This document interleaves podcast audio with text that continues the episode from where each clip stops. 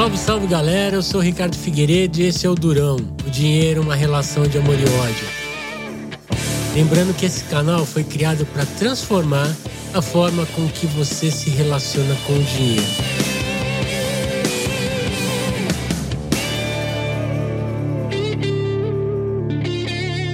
O que, que é estar endividado? É, você ouve muito, eu odeio esse, esse termo.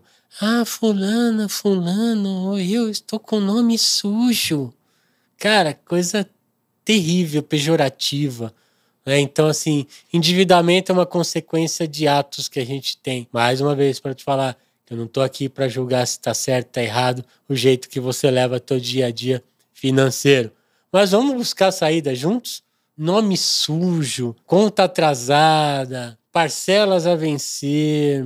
Que, que é estar endividado? Lembra do seguinte: estar tá endividado não é só ter perdido o controle das tuas contas, ter estourado o teu cheque especial num nível absurdo, ter estourado teus trocentos cartões de uma maneira absurda. Endividamento também é aquele ato que parece de boa, que você fala assim, você tá lá, vai fazer uma compra, aí a atendente fala assim, ah, pode parcelar, quer que eu faça em quantas? Em três, em duas, em dez? Aí você fala assim, ah, parcela. Então você parcela aquela continha, né? Um mil vira cem, aí os outros 50 viram 5, os outros 300 viram 30 e por aí vai. Quando você junta tudo de um cartão, já deu um absurdo de grana. E aí você toma um endividamento muito maior do que você pode. Por isso que eu sempre falo, cuidado com a quantidade de cartões que você tem. Né? Eu vou dar algumas dicas, mas essa aqui eu já vou adiantar. Se você tem cinco cartões, faz o seguinte quando você chegar em casa, depois que você ouvir esse episódio, pega uma tesoura e corta mais da metade disso. Fica com um, no máximo com dois. Por quê? Porque quem analisa teu crédito te dá um limite de crédito quase para te enforcar. Né? Então, até está naquele limite do perigoso que, se você passar para o rotativo, já era. Só que você tem uma casa que te dá isso, aí você tem aquela loja que te dá o outro cartão, aí tem aquela loja de material de construção que deu o cartão, né? aí você tem o cartão do teu banco, o cartão do teu banco digital, quando você olha, vamos supor, vamos pôr em número redondo, se você ganha cinco, cada um te deu um limite de três. Né? Se você pegou cinco cartões com limite de três, está com 15. Da onde você tira 15 conto ganhando cinco? E aí tem os juros contra você, que é uma coisa absurda. E eu duvido que 70% das pessoas que estão me assistindo aqui saibam na ponta da língua quanto que é o juros do teu cartão, quanto que é o juros daquele empréstimo que você pediu consignado. E do empréstimo é pior ainda, né? Porque o empréstimo você negociou a taxa de juros, cheque especial e do cartão de crédito não, é imposto pela pela operadora e já era. Então, endividado é essa parcelinha tua do cartão, o mil que virou 30, mas você está olhando 30 aqui, mais o X parcelas que você tem pela frente. Então, essa é tua dívida. Aquela conta de luz tua que vai vencer é dívida. que mais? O parcelamento da, da tua casa é dívida. Então, nem sempre a dívida é só aquela que já estourou e o endividado não é, não é só aquele cara que pejorativamente é aquela pessoa que tem o nome sujo na praça. Né? Então a gente até questiona isso o quanto esse nome sujo é ou não saudável de se quitar. E aí tem uma questão polêmica que depois eu vou falar a minha posição e tem um monte de educador financeiro e cada um segue uma linha. Mas pensa o seguinte: esse conceito de endividar, talvez, não é só culpa sua. Então tira um pouco do peso das costas, vamos aliviar um pouco essa carga nessa nossa caminhada. O teu avô, a tua avó, os teus pais, já faziam uma dívida engraçada. Eu tô com 55 anos, eu vi um pouco disso ainda, mas se você é mais novo, você nem vai saber o que eu tô te falando. Mas pergunta para os teus avós, pergunta para os teus pais. Era caderneta, não é caderneta de poupança não, era caderneta de conta, era uma caderneta de fiado. No teu bairro, né, se a tua família morava num bairro tinha sempre aquela vendinha ou aquela padaria que a tua mãe falava assim: Ricardo, vai lá e compra X pães. Eu chegava lá, comprava os pães, o seu Manuel, né, na, da padaria ali, anotava na vendinha. Desculpa aí, não quero ser pejorativo com os portugueses de coração, que eu convivi e convivo com muitos deles, né? Mas é, eu tenho uma padaria perto de casa que o dono é Manuel. É, lembrei dele para falar. E aí, quando eu fazia a compra, seu Manuel já anotava ali na cadernetinha. E meu pai ia lá no final do mês e quitava. Era o fiado. Era o famoso fiado. Você comprava ali e a mesma coisa era na venda. Você comprava um docinho, você ia lá comprar um feijão, um óleo, alguma coisa que faltava no dia a dia. Porque eu vivi numa época de inflação.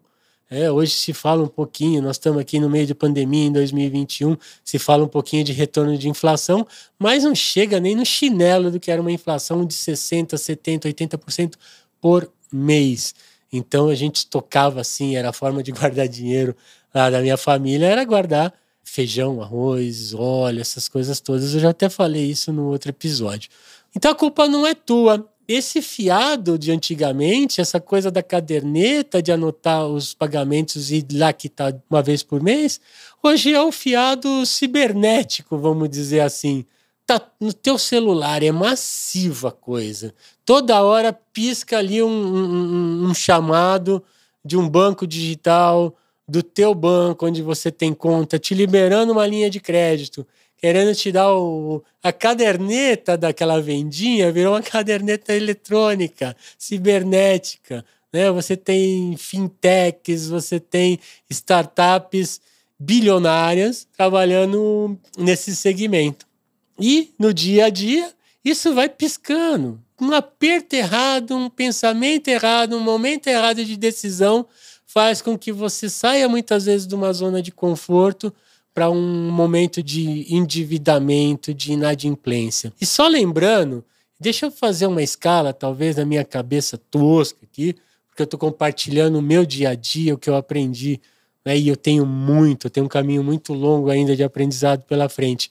E eu aprendo todo dia com vocês e com gente que conhece muito mais de mercado, muito mais de psicologia financeira e de educação financeira do que eu. Né? Eu tenho que saber o que eu sou e aonde eu quero ir. Então vamos lá. Quais são os tipos que eu, que eu posso elencar aqui? O inadimplente, esse cara já está no endividamento nível hard, né? Lá em cima esse tem que ver como que a gente para e, e, repensa toda a estratégia dele, porque realmente é aquele que já se perdeu. Ele tem uma dívida 10, 20, 30 vezes maior do que o salário dele do dia a dia ou do ganho dele do dia a dia. Você tem o endividado em situação grave, que ele já está seguindo para se perder, e geralmente o grande vilão aí são os juros de cartão de crédito e os juros de cheque especial. Você tem um endividado leve, que ainda compromete parte do orçamento para endividamento, mas pode-se dizer que ele se endivida com moderação.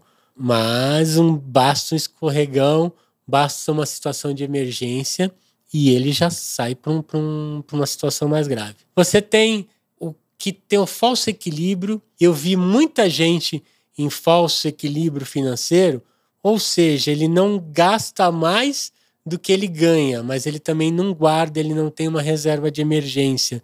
E a gente viu na pandemia o quanto que uma reserva de emergência fez falta para essa turma que estava, vamos dizer assim, tranquila num falso equilíbrio. Essa reserva de emergência que não existiu, que não existe, que não foi pensada, acabou levando mais um bloco de famílias, um bloco de pessoas a um nível de endividamento. Lembrando que a gente está batendo quase 70% da população endividada no país. Muita gente está virando aí mais um trimestre no vermelho. E a situação, pelo menos no curto prazo, não tende a ser muito melhor. Mas, se a gente parar, respirar e repensar, vamos seguir de um outro jeito? Esse é sempre o desafio que eu tenho com você. E é um desafio para nós dois, porque para mim continua sendo um desafio diário, tá bom? Aí você tem, num nível mais tranquilo, você sai dos endividados e já vem para o poupador, que muita gente mete o pau, fala que absurdo, é, 70% da população quando investe, né? 70% da população investidor investe em poupança. Poupança não é um investimento. Poupança não te dá um retorno financeiro legal. Eu sei disso, mas puta, tô, tô cansado de ver educador financeiro é, arrebentando essa turma. O que eu quero agora, no tempo teu, né, no teu dia a dia, ver como que a gente transforma você de poupador para investidor. Quem está na poupança já é uma vitória. Agora vamos fazer com que a vitória seja maior ainda, que é buscar você a conhecer mais, a dividir mais informações e começar a investir de uma forma melhor, tá bom? E eu também odeio uma outra palavra que fala assim: você tem que investir de forma inteligente. Cara, eu não sou burro. Eu só não tive a oportunidade de tomar conhecimento de como investir. Porque eu começo a tomar riscos de investi como investidor a partir do momento que eu conheço os riscos que eu vou enfrentar. Né? Então, assim, você, poupador, olha para você com orgulho e vamos junto buscar um caminho. Vamos ver onde que a gente pode chegar. Vamos chegar ao cliente, ao ouvinte, ao amigo, amiga, durona, durão, que se planeja, se instrui e começa a ser um investidor. E aí você tem o nível que todo mundo quer atingir, que é a paz suprema, né? que é a da liberdade financeira, conquistar finalmente o teu equilíbrio financeiro. Então, hoje eu falei um pouquinho sobre os endividados, sobre o conceito de endividamento. Cuidado, já fica o alerta aí, né? Passou até na farmácia, porque hoje a farmácia também é uma coisa de louco, é uma loja de conveniência para gastos, tá? Aí você fala assim, poxa, Ricardo, mas eu não posso gastar em nada? Pode sim, pode consumir, desde que seu consumo seja consciente. Mas cuidado quando for parcelar uma compra. Tenta comprar uma coisa à vista, porque cada parcelinha tua pode ser uma bola de neve que vai rodar contra você lá na frente. Bom, galera, hoje ficamos por aqui. Eu sou o Ricardo Figueiredo e esse é o Durão, canal que foi criado para transformar a forma com que você se relaciona com o dinheiro. Lembrando que o Durão se escreve o Durão tudo junto, sem o tio. E aí eu gostaria muito que você curta, acompanhe interaja comigo nas redes sociais. Instagram você me acha como ricardofigueiredo.odurão. No Facebook no LinkedIn você vai ter que procurar aí pelo Ricardo Figueiredo e me achar.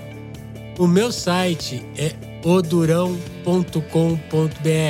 Odurão, tudo junto, sem o tio. Senão você vai cair lá num negócio de filme lá muito esquisitão. Né? O meu e-mail é ricardo@odurão.com.br. Odurão. Odurão. O dinheiro uma relação de amor e ódio.